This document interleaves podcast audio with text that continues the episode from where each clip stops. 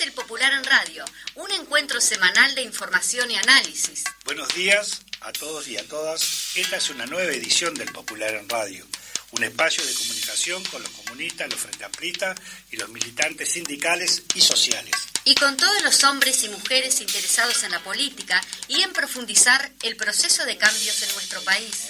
Agradecemos a todos los mensajes recibidos por mail, por teléfono y personalmente. Porque nadie te lo cuenta como nosotros. Esto, es El Popular en Radio.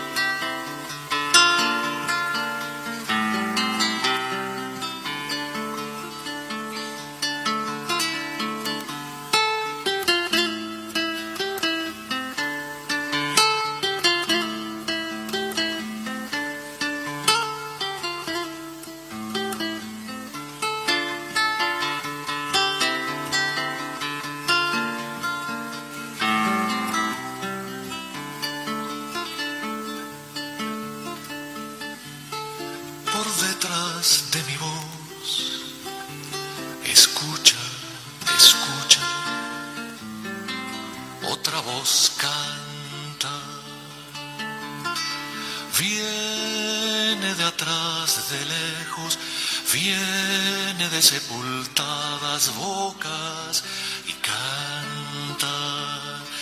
Dicen que no están muertos, escúchalos, escucha, mientras se alza la voz que los recuerda y canta. Escucha, escucha, otra voz canta. Están en algún sitio concertados, desconcertados, sordos, buscándose, buscándonos, bloqueados por los signos y las dudas, contemplando las verjas de las plazas, los timbres de las puertas, las viejas Muy pero muy buenos días, estamos en un programa más de El Popular en Radio. Acá tenemos El Popular, El Mano, con una tapa hermosísima. ¿Cómo estás, eh, Pao?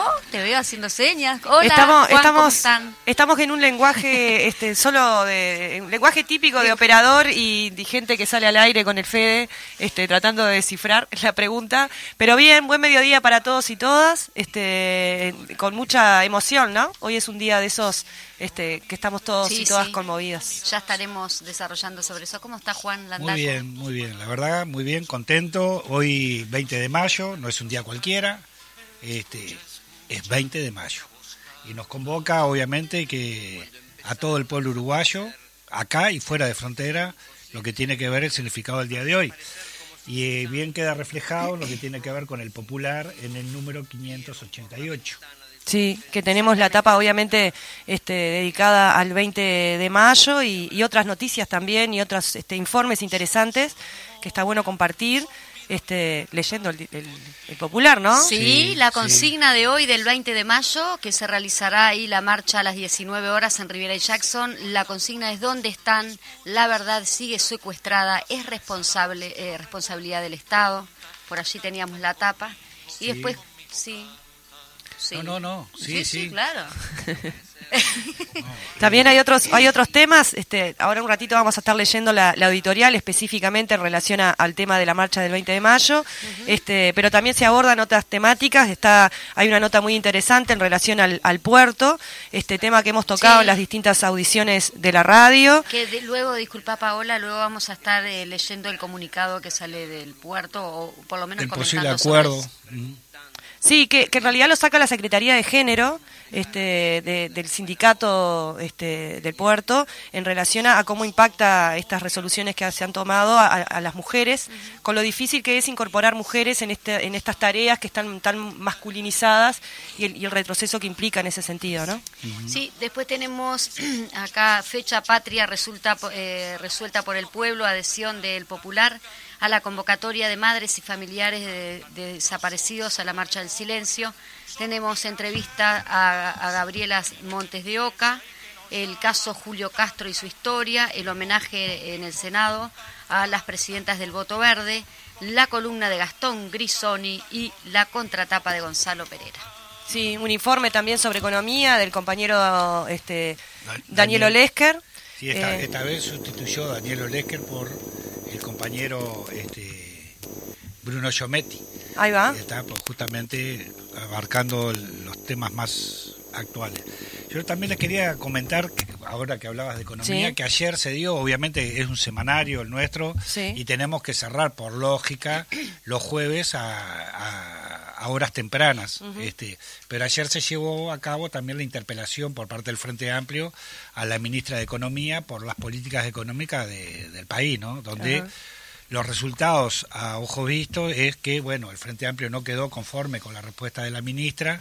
Obviamente que ellos tienen su, su programa para llevar adelante. De repente después, más adelante, tendremos más información respecto a las repercusiones de, de esa interpelación. Sí, sí, seguramente que sí. Este, que, que dan cuenta un poco de- de- de- del estado de situación, ¿no? El Frente Amplio había planteado alguna serie de medidas, también el, el PIT-CNT, eh, el, el primero de mayo, haciendo una entrega al presidente este, específicamente, y claramente las, las medidas que, que se han propuesto están bien lejos de, de- de lo que se entiende es necesario para más o menos atender las necesidades, eh, urgencias, ¿no? Porque en realidad se tendrían que tomar otro tipo de medidas un poco más estructurantes para, para poder este, generar empleo, ¿no? Este, políticas públicas y demás, que es lo que no está pasando. Después tenemos, como decíamos, la columna de Gastón Grisoni, después ya lo vamos, tiene relación también con la entrevista a realizarse en el día de hoy y también tiene relación porque las columnas son sobre los derechos humanos. Bien. Acá tenemos en la misma tapa del editorial eh, una foto de una ganadora de fútbol que capaz que Juan Landaco la conoce, en la cual sale una nota. Queremos compartir con ustedes, nuestras lectores, lectoras, una noticia de casa, dice el fin de semana campeona, este, bueno, campeón, eh, el grupo del fútbol femenino, en el cual eh, Fernanda Landaco es parte de, de ese eh, grupo, ¿no? De, es- de ese, De ese equipo. ¿cómo? equipo, no me salía la palabra. Equipo de fútbol. Claro, es un tema que uno no maneja mucho y bueno, entonces queda por ahí. Bueno, chicas, ¿qué les parece si Está- centramos, como todos los viernes, Nos en, vamos con en- el en el editorial? Dale, ¿Les parece bien? nos Vamos. parece bien. Bárbaro. Vamos al editorial que hoy se titula Fecha Patria. Este 20 de mayo se realiza eh, la 27 Marcha del Silencio. Hace más de un cuarto de siglo, ya que las y los uruguayos respondieron respondiendo a la convocatoria de madres y familiares de detenidos desaparecidos, hemos transformado ese día en fecha patria. Y no es cualquier fecha patria, es una fecha patria decidida, defendida y protagonizada por el pueblo. El 20 de mayo como fecha tiene connotaciones profundas. Un 20 de mayo de 1976, la dictadura fascista uruguaya cometió cinco crímenes brutales eh, para enviar un mensaje terrible de miedo y horror.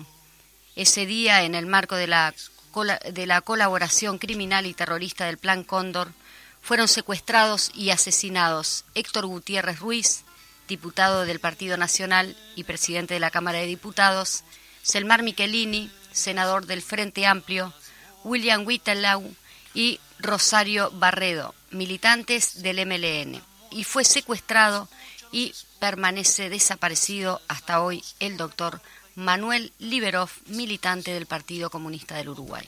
Al cumplirse 20 años de esos crímenes atroces y cuando en Uruguay campeaba la impunidad tras la derrota del voto verde en el referéndum contra la ley de caducidad, en 1996 se convocó a una marcha en repudio a los crímenes y en solidaridad con madres y familiares de detenidos desaparecidos. Fue una respuesta de unidad y de compromiso en defensa de la democracia contra la impunidad y por verdad y justicia. Ha transcurrido más de un cuarto de siglo y el 20 de mayo, la Marcha del Silencio, han adquirido características propias porque el pueblo hizo suya la fecha. Es un día de construcción colectiva de memoria histórica. Expresa un salto en calidad en la lucha contra la impunidad. Sintetizó y sintetiza todas las luchas y las eleva a un plano superior por el grado de unidad y el protagonista, el protagonismo de cientos de miles. La Marcha del Silencio, su concepción, su convocatoria, fue un gran acierto de madres y familiares de detenidos desaparecidos, como también lo fue y hay que reconocerlo a texto expreso, la consigna de todos somos familiares. Ambas iniciativas unificaron la lucha contra la impunidad y le permitieron una nueva dimensión masiva. La lucha contra la impunidad, contra las desapariciones forzadas y contra los crímenes de lesa humanidad de la dictadura fascista es de raigambre profundamente democrática. La impunidad se sustenta en el miedo y en el ocultamiento. Es el lado oscuro del poder. Envenena a la sociedad y a la democracia. La respuesta a la impunidad son la verdad, la igualdad ante la ley, la vigencia plena de la libertad y de la democracia.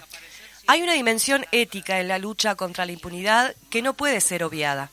Los dictadores, los terroristas de Estado y sus cómplices han mentido durante más de 50 años. Ni una sola de sus versiones sobre los crímenes ha soportado el peso de la verdad. Y quienes combatimos la impunidad y reclamamos verdad y justicia, hemos dicho la verdad, asumiendo todas las consecuencias por hacerlo durante 50 años. No puede dar lo mismo decir la verdad que mentir y seguir mintiendo. Una sociedad que tolera eso y lo normaliza es una sociedad enferma. Siempre fue y será válido defender la verdad y la justicia contra la impunidad, pero hoy cuando desde el poder se desata una ofensiva para reinstalar el revisionismo histórico, la conocida y nefasta teoría de los dos demonios, para seguir ocultando, para seguir mintiendo, lo es más.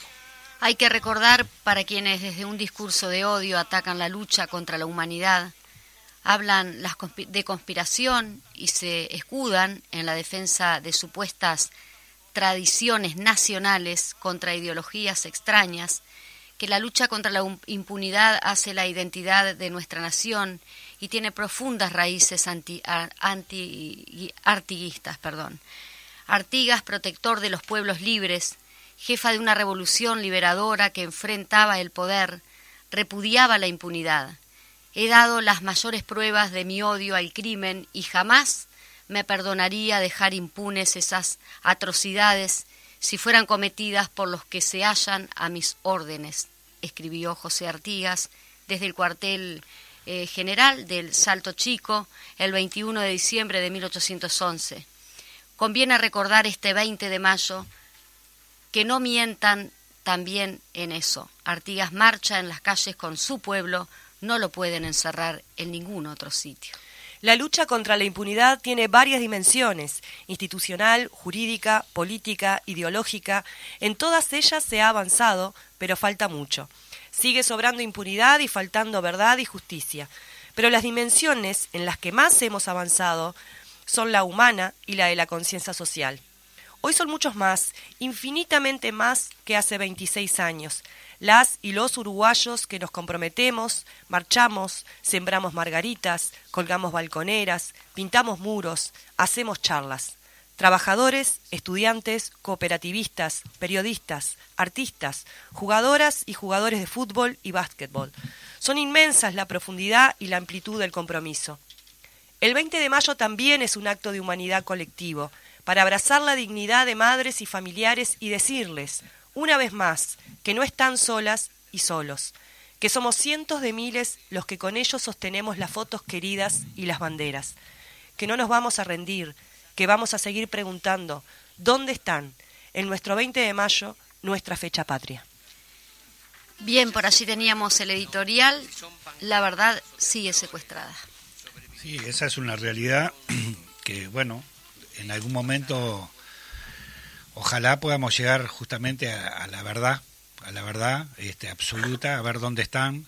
Y obviamente que, como dice la consigna, sin lugar a dudas, reafirma que sigue la, la verdad, sigue la información y la verdad sigue secuestrada, ¿no? Este, por un puñado, por un puñado de, de hombres este, que jugaron un papel sumamente importante en aquel momento y que hoy algunos están presos pero que también hay responsabilidad, sin lugar a duda, de, la fuerza política, ¿no? De los que están ahora, de los que estuvieron antes y los que estuvieron mucho antes.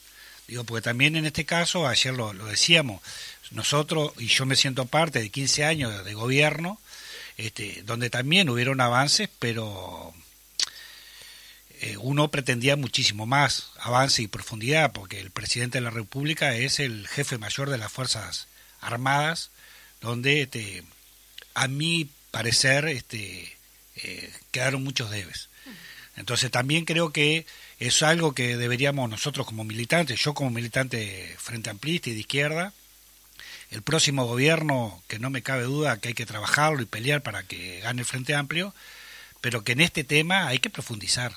Este, realmente hay que profundizar y hay que llegar, este, como dijo una vez Tabaré Vázquez, este, que tiemblen las raíces de los árboles, pero que realmente tiemblen las raíces de los árboles este, en este sentido para los próximos gobiernos y que sea con profundidad en este sentido. Y bueno, que se tomen todas las medidas que correspondan para que los familiares este, y el pueblo uruguayo en general sepa la verdad, sepa la verdad de lo que pasó, dónde están.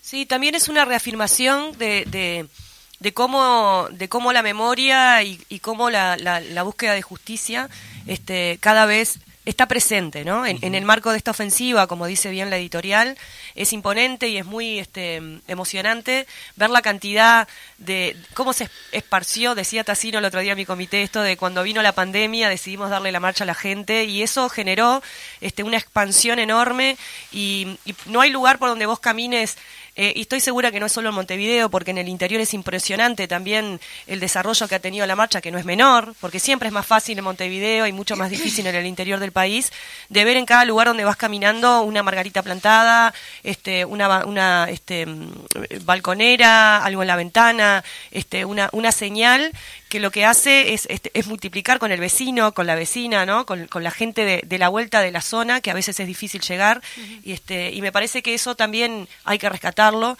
eh, y seguramente esta marcha va a ser eh, enorme y multitudinaria, y, y, va a ser una reafirmación de que, de que no pasarán. Sí, justamente eh, yendo a eso, ayer se realizó el, eh, la conferencia de prensa donde madres y familiares allí ubicado en APU dieron como bueno detalles de cómo se va a realizar la marcha. Y en ese sentido también se decía, bueno, una de las entrevistas realizadas, que las, las estaremos sacando en el portal en el día de hoy, pero sí de cómo eh, los gobiernos de alguna manera u otra han ofrecido materialmente recursos para, para poder encontrar a nuestros desaparecidos, pero no han ofrecido lo más importante, que es la información, y que es la información la que justamente está secuestrada. Uh -huh. Y creo que también la información, eh, no sé si toda, pero mucha de la información está en los cuarteles, están en los ámbitos militares, entonces también es responsable el Estado y en esos ámbitos específicamente. Bien, yo sin dejar el tema que justamente es lo central por el día de hoy y la segunda parte sí. la vamos a, a, estar desarrollando también sí. con nuestro invitado, no quería dejar pasar, que también está es parte de, del, del, editorial, algunos fenómenos que este, la prensa fascista de este país, este, al servicio de, del poder y de los más poderosos, también atacó este, en el día de, de, ayer a una militante, una joven mujer militante de la FEU, a, la, a Mira. Y también ahí hay un repartido que sale que... que sí, quizá la, lo, le podemos dar lectura sí. este, para poder informar a... Porque este a tipo de cosas no hay que dejarlas, dejarlas pasar, porque a veces uno dice, yo no le voy a contestar a este diario que es el, el brazo ejecutor de, la, de, de, los servicios de la dictadura. No, no, hay que contestarles. No, hay cosas que no hay que dejarlas pasar. Y no es por darle la derecha a ellos, sino es porque también hay que contestarles este, también a su debido a los que escriben ahí, porque también ahí es el veneno que ellos implican o quieren este, sembrar en nuestros jóvenes y, y, que tiene que ver con nuestra sí, historia, sí. ¿no? Y abrazar a la compañera, ¿no? Hay que abrazar a la compañera. Sí, estamos en eso y bueno, se le contesta así. El diario El País tiene una consecuencia reaccionaria digna de reconocimiento. Cuando se piensa que ya no, no puede ir más allá de su pérdida retrógrada, se su, perdón, de su prédica retro, retrógrada, se superan. La página editorial del país fue y es una caverna. Este jueves 19 de mayo lo volvieron a demostrar en un editorial titulado Democracia, Libertad y Caretas. El diario Caganchero le, la emprende contra la militante de la FEU, Amira Fagundes, con nombre y apellido. Es normal y legítima la eh, diferencia de opiniones, hasta la polémica dura, lo que es repudiable es el ataque personal y rastrero. El editorial dice, una entrevista televisiva con dos senadores del Frente Amplio y una fascista del bolsillo de la FEU, ilustra muy bien eh, sobre las ideas peligrosas que subrayan bajo las caretas de algunos políticos. Critica una entrevista que realizó TV Ciudad a dos senadores frente amplistas y a la militante de la FEU, Amira Fagundes, la que según el editorial es una señorita cuya legitimidad para opinar de política es casi como la del presidente de Villa Española. No vamos a reproducir más de las diatribas del editorial del país. No queremos ser multiplicadores del discurso de odio y clasismo pestilente que transmite. Pero sí tenemos que decir que el país no tiene autoridad para juzgar a nadie en términos democráticos. En esa misma página editorial apoyó el golpe de Estado aquí en Uruguay y la intervención de la universidad, de la cual un referente del país fue interventor. También apoyó a Pinochet en Chile, a Stroessner en Paraguay y en los últimos tiempos los golpes contra Celaya, Lugo, Chávez, Evo y Dilma. Es el diario que saludó a Videla y dijo que no tenía que irse porque su obra no estaba concluida. Es el diario que calificó a Mandela de terrorista y celebró el asesinato de Patricio Lumumba diciendo que era un negro que quería convencernos que los negros no se pueden gobernar a sí mismos. El país que el país ataque a los dirigentes de las organizaciones populares, que odie a la FEU y a la universidad y hasta los medios de comunicación que no se pliegan al poder, es una obviedad. Lo que no se puede dejar pasar es un ataque personal a una militante estudiantil y popular como Amira Fagundes. Toda nuestra solidaridad con Amira. Hay que decirle al diario El País, parafraseando una canción, el fascista eres tú. Quedó que queda bien claro, ¿no? Quedó clarísimo que más agregar a eso, ¿no? Ah, y si, y si queda otra, no, para la salida. Otra puede ser de que convocamos a que vean justamente la entrevista que realiza, porque digo que queda grabada TV Ciudad, a los dos eh, referentes del Frente Amplio y bueno, a Mira también, con un nivel, este, a Mira impresionante, es decir, es mentira que no sabe de lo que está hablando esta, esta chica todo lo contrario, nos representa a todos. Se revuelcan, se revuelcan porque no pueden, no pueden ir contra, contra el pueblo consciente este, y, con memoria. Se revuelcan y están desesperados y bueno, seguiremos firmes nosotros, que es lo que tenemos que hacer, ¿no? Seguir firme y multiplicando la memoria y el pedido de verdad y justicia. Saludar, yo quería saludar a toda la militancia que se han este, estado expresando en las redes, bueno, en, en WhatsApp, que es la red que yo manejo, este, y que he visto que, bueno, que cada departamento con su pronta y eso están como haciendo esas margaritas y, y, buscan como los recursos, ¿no? En, el caso nuestro, allá en la zona, en la costa,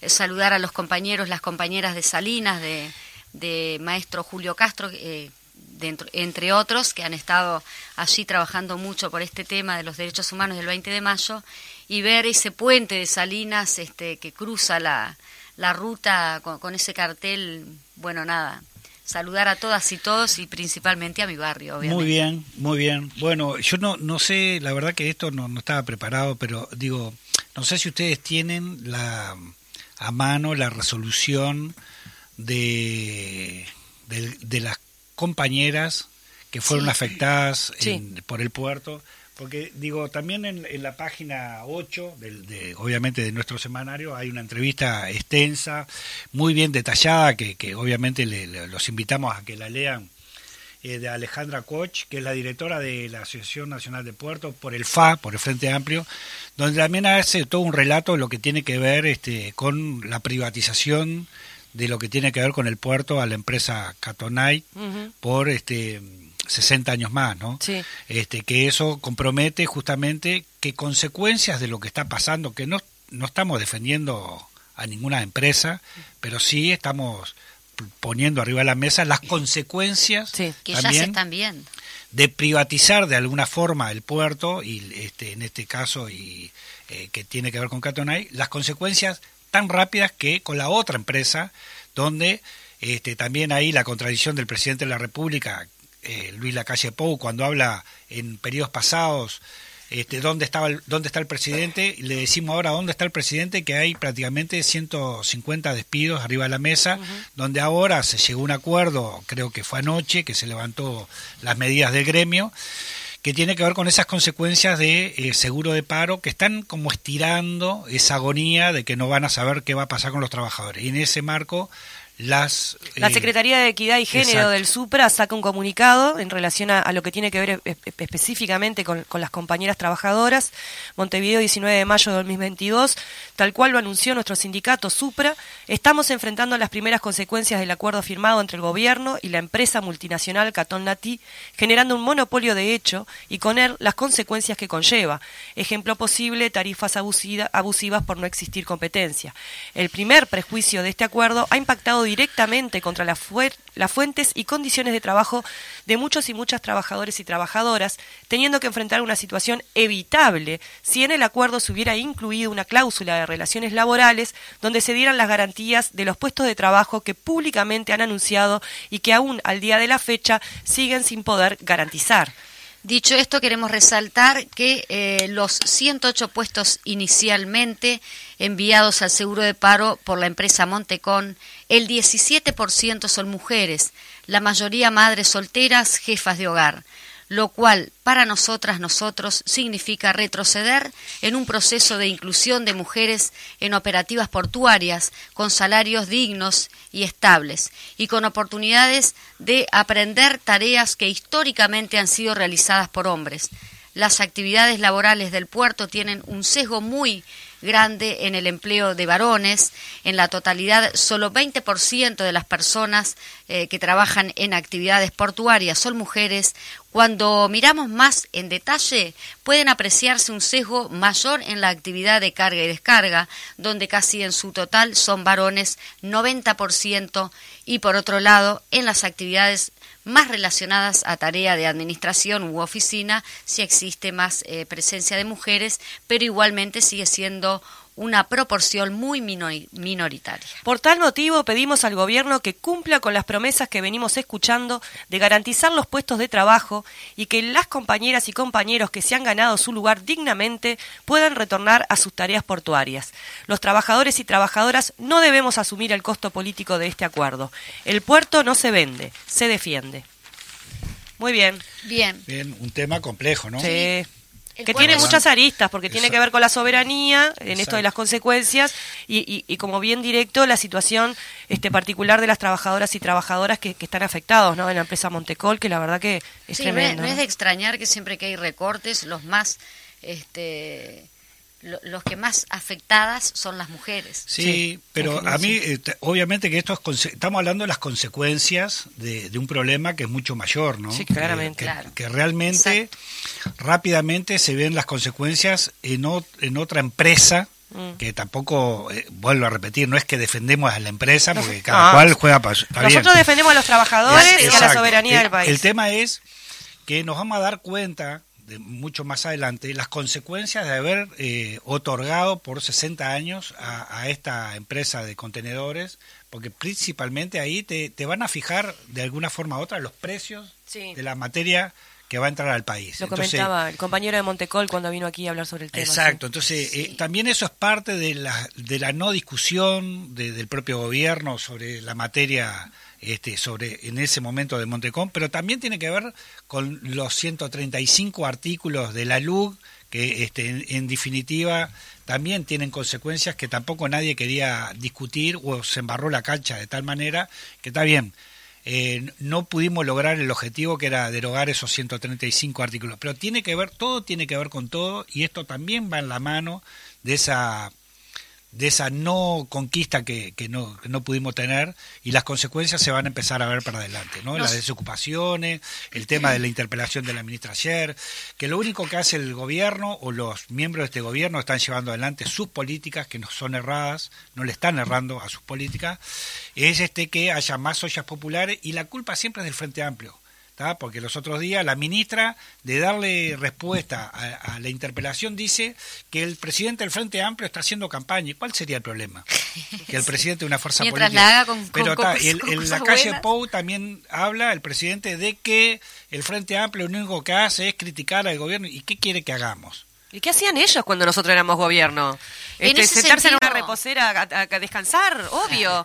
¿Qué hacía la La derecha LUC, cuando eh, nos perdón, estaban elaborando la LUC, la ley No, urgente. cuando nosotros fuimos, pero es un cinismo, porque el problema acá es el cinismo. Igual hay gente que se come la pastilla y por eso perdimos las elecciones, ¿no? Pero Sí. bueno, por eso hay que generar En, conciencia. en ese sentido, solo aclarar un po- una cosita. Nosotros hemos venido, es- eh, hemos en- a lo largo de los programas, principalmente a la izquierda late, hablando del tema portuario, pero nos faltaba esa pata más bien de la NP que convocamos a leer justamente en el, en el Popular, Sí. que hay una entrevista que se realiza desde la perspectiva de la Administración Nacional de Puertos y ahí cerraríamos un poco, o mejor dicho, estaríamos este, desarrollando desde todos los, los puntos. Bien. Vamos Bueno, a la pausa. no- nos vamos a la pausa y después de la pausa venimos con nuestro invitado, que no dijimos ni hasta ahora no dijimos No, ni no. quién era. Decí quién es, Landaco, dale, rapidito Sí, que nos vamos. no, díganlo ustedes. Bueno, tenemos al presidente de Crisol, Gas- Gastón Crisoni, con nosotros, que vamos a estar con él a la vuelta. Muy bien. si son pancartas o temblores, sobrevivientes o responsos, ven pasar árboles y pájaros e ignoran a qué sombra pertenecen. Dicen que ahora viven en tu mirada, sosténlos con tus ojos, con tus palabras, sosténlos con tu vida, que no se pierdan, que no se caigan. Escucha, escucha, otra voz canta. Cuando empezaron a desaparecer, hace tres, cinco, siete ceremonias, a desaparecer como sin sangre, como sin rostro y sin motivo, vieron por la ventana de su ausencia lo que quedaba atrás, ese andamiaje de abrazos, cielo y humo. No son solo memoria, son vida abierta, continua y ancha, son camino que empieza. Cantan conmigo, conmigo cantan, dicen que no están muertos, escúchalos, escucha, mientras se alza la voz que los recuerda y canta, cantan conmigo, conmigo cantan.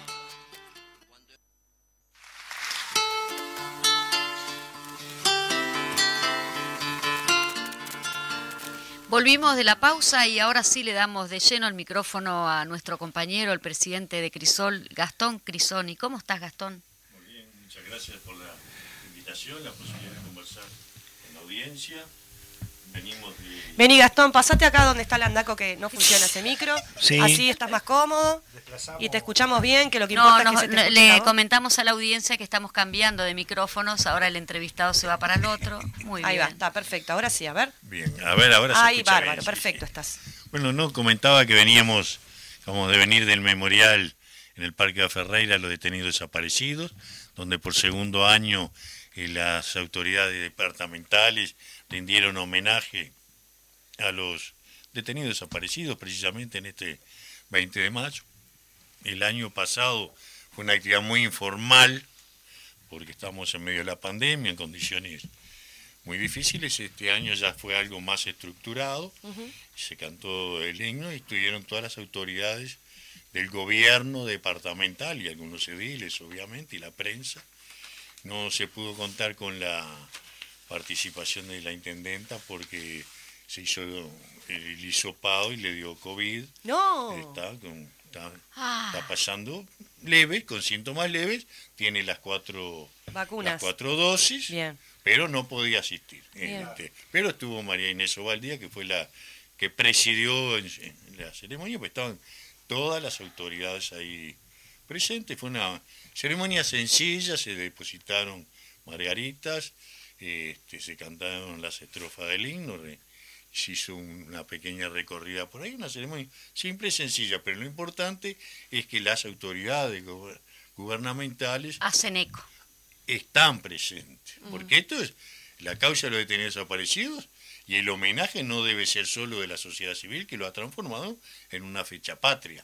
El Estado tiene que rendir homenaje a estos luchadores sociales y políticos que representan algunas de las facetas más terribles de lo que fue el terrorismo de Estado.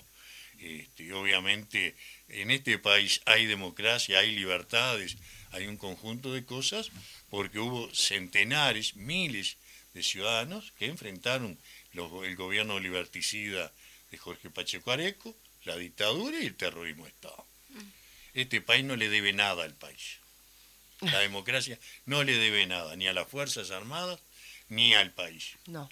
No tienen autoridad moral incluso para cuestionar las organizaciones sociales. Mientras el país defendía, entrevistaba a Videla, había presos de la FEU que combatían y eran torturados en la tablada. Y decíamos los dirigentes de aquella época algunas barbaridades, como podemos decir ahora, los dirigentes sociales. Pero el país no tiene autoridad moral para hablar de democracia, ni cuestionar a nadie, ni exaltar valores, ni metodologías democráticas. Ayer comentaba, este, ayer no, el, miércoles en, A la izquierda late el corazón, que hablábamos con la compañera de, Memoria en Libertad y le consultábamos qué era lo que, lo que ellos sentían o que pensaban cuando escuchaban, por ejemplo, esto que veíamos del país y también las em, eh, a los ex militares este, representados a través de su partido Cabildo Abierto defendiendo y queriendo liberar a los presos. Y ella hablaba de, la sensación en principio en los huesos, decía, es como sentir otra vez el frío de, la, de, los cuarteles, ¿no? el dolor como volver a pasar, ¿no? En esto de, esta eh, idea de que hay que dar vuelta a la página y en realidad que los hechos concretos hayan ocurrido en determinado momento no quiere decir que el dolor y, la necesidad de reparación y de justicia no sea necesaria para adelante, ¿no? No solamente para encontrar a nuestros desaparecidos, sino también para quienes fueron presos, presas y también las víctimas directas como, como ellas se manifiestan los hijos e hijas de, de esos presos y presas, ¿no? Buenos comentarios. En primer lugar, hay que señalar que Memoria en Libertad representa un colectivo, que ya son personas mayores, obviamente, pero que en su momento eran niños y adolescentes de los luchadores sociales y políticos que eran perseguidos por las Fuerzas Armadas, por la dictadura. es esa generación de miles de uruguayos que sufrieron en carne propia, siendo muy niños, es decir, lo que eran lo aberrante de las Fuerzas Armadas y del régimen que se quiso implantar. Así como en las escuelas las polleras tenían que tener determinada longitud, el pelo. Ellos se ensañaban con esos niños indefensos y los maltrataban cuando iban a los penales, en los allanamientos, en las requisas. son años y años y además en las escuelas no podían progresar como el resto. Y son secuelas que han quedado profundamente marcadas en, la psiquis y en la memoria. Entonces son miles de jóvenes que además fueron víctimas directas en edades muy pequeñas. este, que además sufrieron a las Fuerzas Armadas, las historias en el penal de libertad, en Punta de Rieles, es decir, los plantones, bajo la lluvia para visitar a sus padres, son realmente ponen los exacerban los nervios cuando uno los siente hablar diciendo que son pobres viejitos que se están muriendo cuando están en una cárcel VIP. Ese es el, el tema. Y, además hay que señalarlo. En este país la, la justicia no, no, actúa por mano propia, por cuenta propia, por iniciativa propia. Son las propias víctimas que han tenido que impulsar los juicios, las denuncias, para que haya una veintena de represores condenados y que tienen la información. Porque estos viejitos que quieren liberar, porque se vino el COVID, son los que tienen la información, saben qué pasó y saben quiénes saben. Porque, dice madres y familiares, las Fuerzas Armadas documentan absolutamente todo. Y, todo eso, esa información la tienen que tener.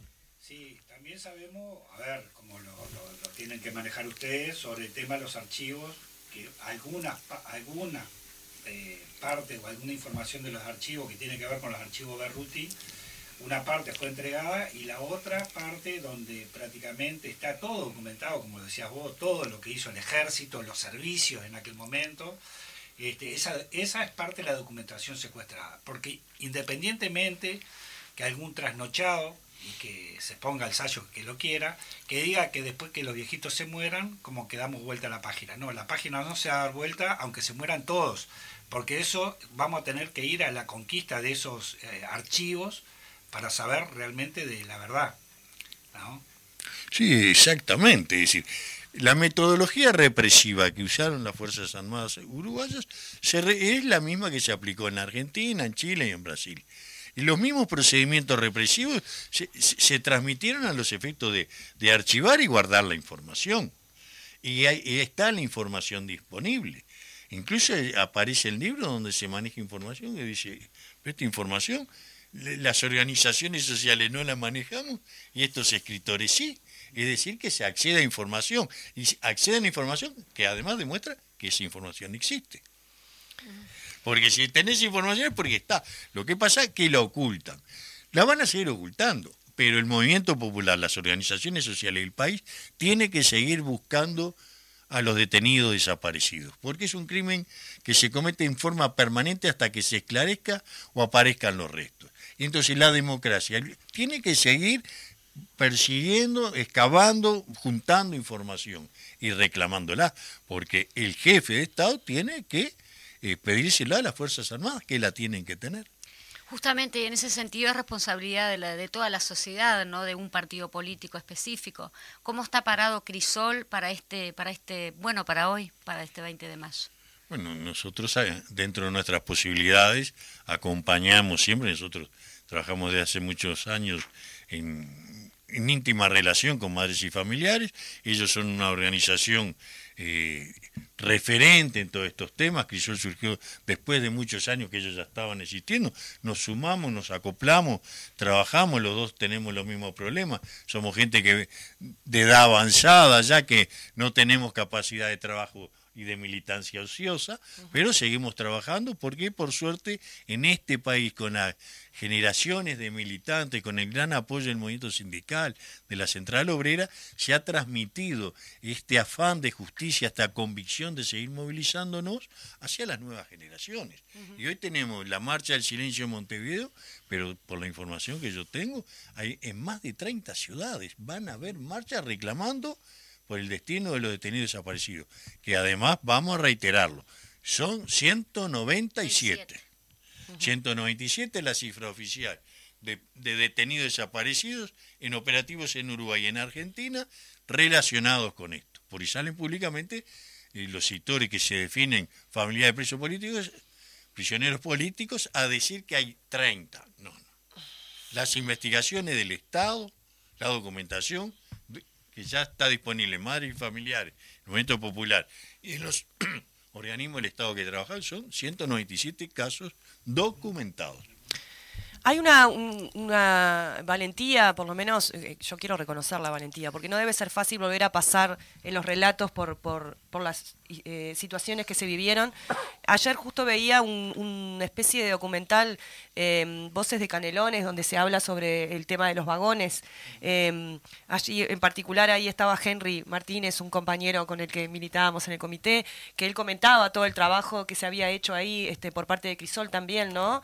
En, la necesidad de poder eh, reconstruir y me pareció interesante porque incluso ahí se decía que había una compañera que había cosas que no sabía. O sea, a veces entre los propios compañeros y compañeras que por por ahí más estamos en los temas, no lo sabemos, y poder tener esos relatos también nos, nos permite a quienes no vivimos esas historias tener una dimensión y al mismo tiempo por eso me parece como súper este, valiente y, reconocimiento, ¿no? Que no debería ser así, que tengan que estar pasando una y otra vez por allí este, para poder ver si podemos este, decir, contar, y esto tiene que ver con justamente la ausencia del Estado, ¿no? Bueno, eso es todo un tema, falta el Estado. Los compañeros ahí en, de Canelones, las expresas, los expresos de ahí han hecho un gran esfuerzo, porque era un lugar de, donde había sido un centro represivo a nivel de Canelones, en marco de todo el proceso de la dictadura, y que mayormente no se conocía, no. o se sabía muy poco. Fue cuando asumen los gobiernos del Frente Amplio que se empieza a avanzar sustancialmente en todos estos aspectos. Y ahí se reconstruye la historia, lo que había pasado, y hay un pequeño memorial que, que han hecho un gran trabajo los compañeros con el apoyo de la Intendencia de Canelones. Vamos, hay una de las cosas que hay que señalarla. La Intendencia de Canelones es la única intendencia, la única que ha promovido causas judiciales porque hubo, tomaron conocimiento de la Secretaría de Derechos Humanos, que tiene Canelones, tomó conocimiento de, relatos de tortura que habían sufrido un montón de, personas, pero que no se animaban a formalizarlo, porque la formalización con la justicia lleva trámites, tiempo, traslados, una serie de cosas. Represarias, porque hubo situaciones Además, bueno, pues, eso, el de presentarte ya te expone a todo eso, obviamente. Y la Secretaría de Derechos Humanos con el apoyo del intendente, gran gesto que lo reconocemos, es la única causa promovida desde una instancia eh, estatal, porque el resto de las causas son siempre promovidas por las víctimas y es muy doloroso. Claro. Porque supone re, recrear la angustia, el sufrimiento, todo el pasado una y otra vez, e incluso tener que a veces soportar el acoso y el hostigamiento de los abogados defensores de esta, la misma gente involucrada. Sí, nosotros, bueno, desde el Popular hicimos, desde el Popular no hace mucho hicimos justamente un seguimiento a, a una de las denuncias justamente de los vagones ahí en Canelones, este, donde estaba, bueno, Blanquita Calero y el compañero, ¿cómo es que no me acuerdo el nombre? Eh, Ricardo, Ricardo, Echeverry. Este, también a donde, también donde uno de los policías y militares de ahí que estuvo en el juicio, que nosotros tuvimos presente, al mes más o menos se suicidó. ¿no? Este, eh, digamos, de última, cobardemente, tampoco sabiendo que le iba a llegar el momento de, como digamos, el juicio final, terminó quitándose la vida. Este, también tenemos contacto permanente con ellos, pero es parte de lo que decís vos y lo que decía Paola también, eh, qué necesidad permanentemente de, estar aflorando todas esas situaciones eh, dramáticas que pasaron, ¿no? muy graves.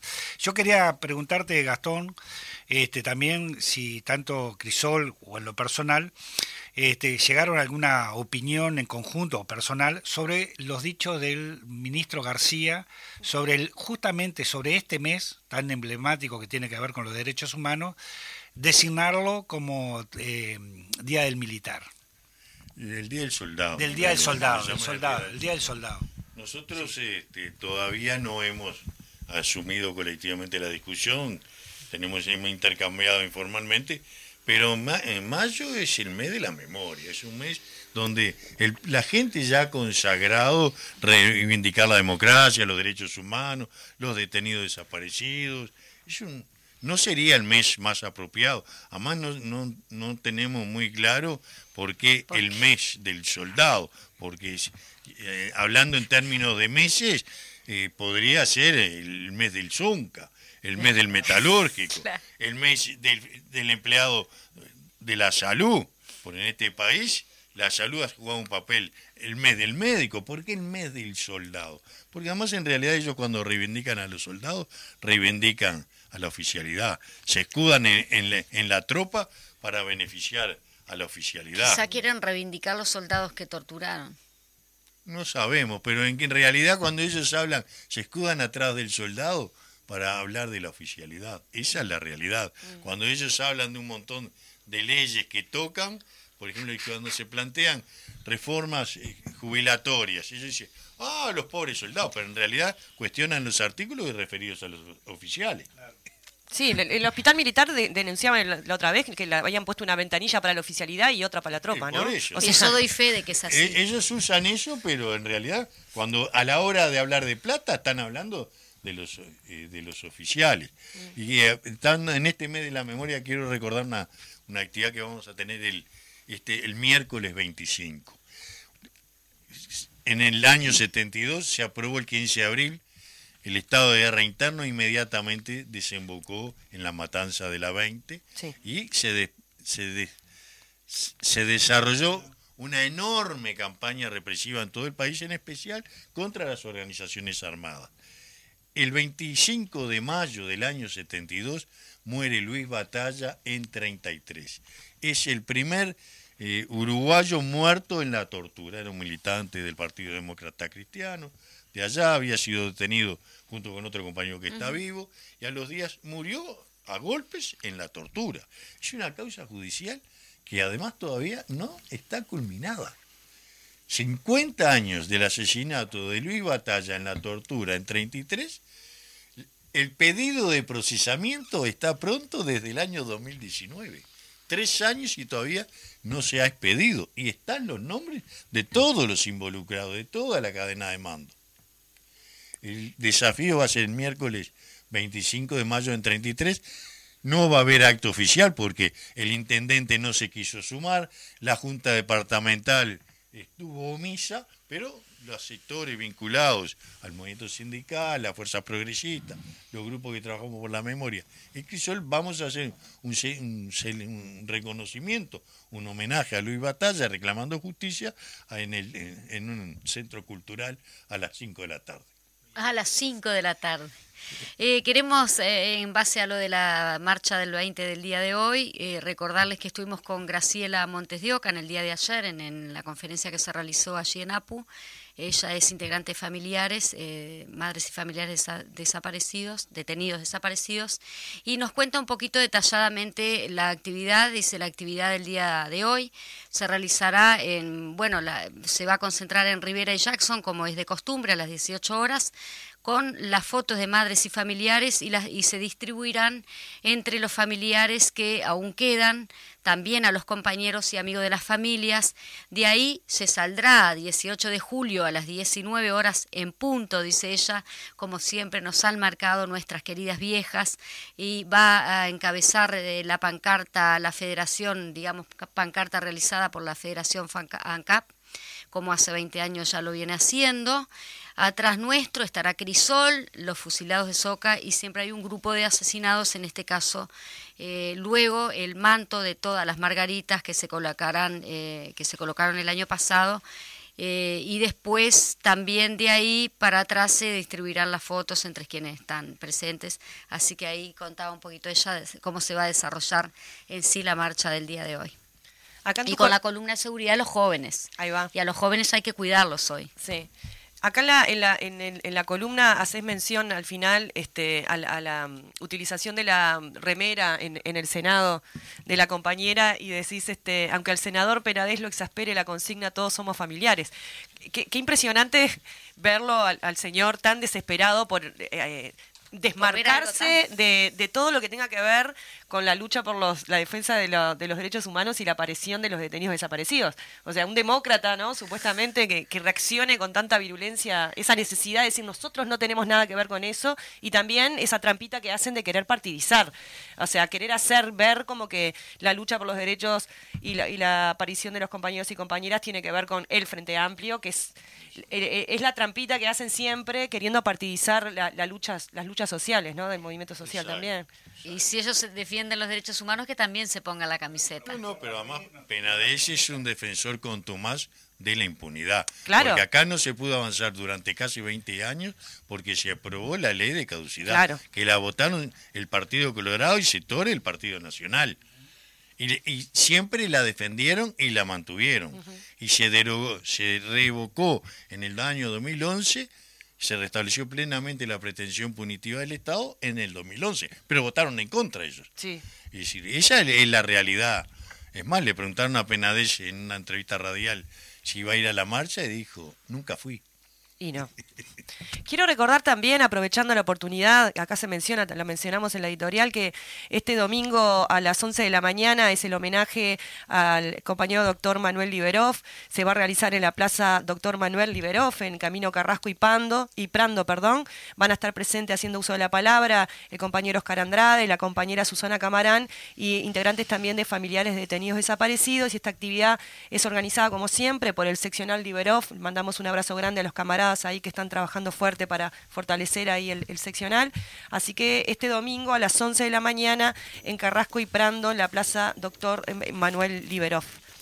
Eh, bien, Sí, muy bien, está, está, cabe destacar esa actividad también. Y también te quiero felicitar por ese video que realizaste ah. con la actividad que justamente se está este, haciendo en el marco de tu, de tu seccional allí, de tu barrio. De mi comité. De tu comité de base. en el marco del frente. Sí, muy lindo, muy lindo ese material, muy lindo ese video que hiciste. Hay mucha cosa que se está haciendo y, organizaciones sociales, ya te digo, ahí en mi zona nomás los colectivos feministas, los colectivos de las organizaciones sociales, también ayuda esto a, poder encontrarnos en los territorios. Esta descentralización ayuda a que en los territorios podamos incluso trabajar en conjuntos y encontrar y cruzarnos en, en, nuestros barrios, las distintas organizaciones haciendo actividades. Me parece que esta, esta cuestión de la unidad que, que, construye familiares a través de la consigna, ¿no? También todos somos familiares, a pesar de que a Penades no le guste y algunos este, militares y, partidos militares tampoco.